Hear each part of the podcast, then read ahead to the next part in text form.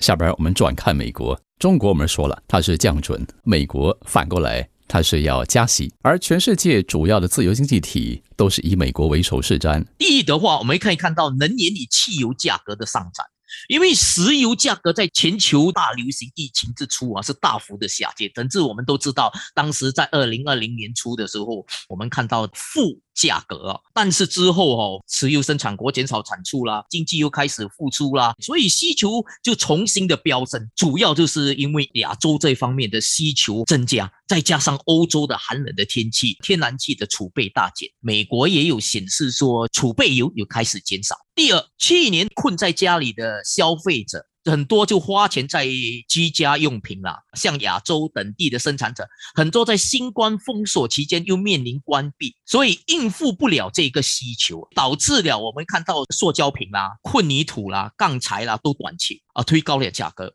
尤其是木材啊，比如说在英国的话，在二零二一年比平常哦就上涨了百分之八十，美国更是上涨了两倍。再加上芯片的短缺。所以汽车啦、电脑啦，还有家用产品啊，核心的部件呢都缺乏。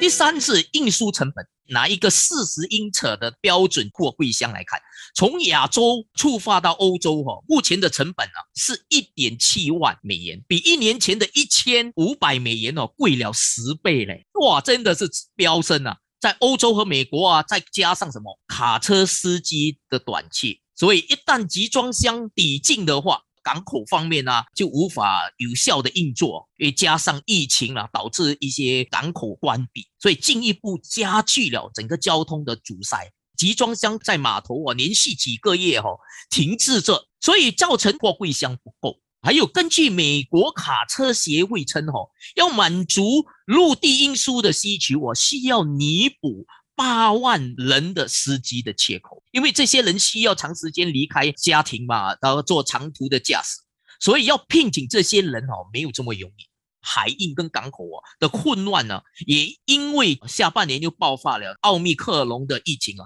哦，更加的加剧。我们再来看第四点，薪酬上升了。在这个疫情期间哦，很多人就是离开打工的生涯，换工作了等等。根据美国的劳工部哦的资料。去年四月份就有超过四百万人离职，这个数字是记录以来最大幅的一次上升。美国人哦，现在是困在家里，而且觉得在家办公哦，这个压力非常的大。雇主就没有给额外的补贴啦，等等，很多雇主就把这个成本转嫁到消费者，雇主请不到员工啊，是有更高的薪酬来聘请了。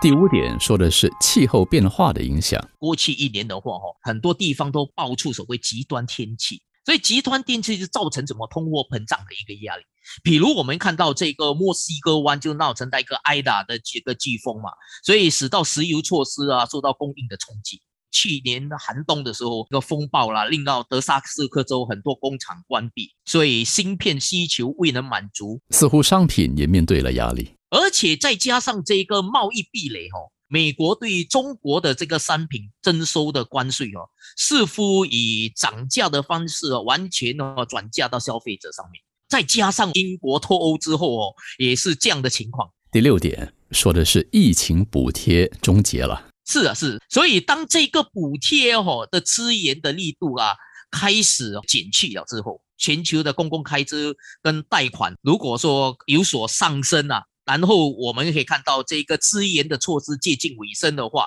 就推高了整个通货膨胀。现在就倡导所谓的以疫共存嘛，资源也开始减弱啊。新加坡我们也看到政府已经提出说要开始减少这个资源，甚至要加那一个消费税啦，来弥补过去两年对补贴啦、企业的津贴啦、员工的津贴啦，还有给人民的一些津贴啦等等哈，医疗保健这方面津贴啊等等都要开始减弱，所以都要到了一个终结了，因为现在是提倡以疫共存嘛。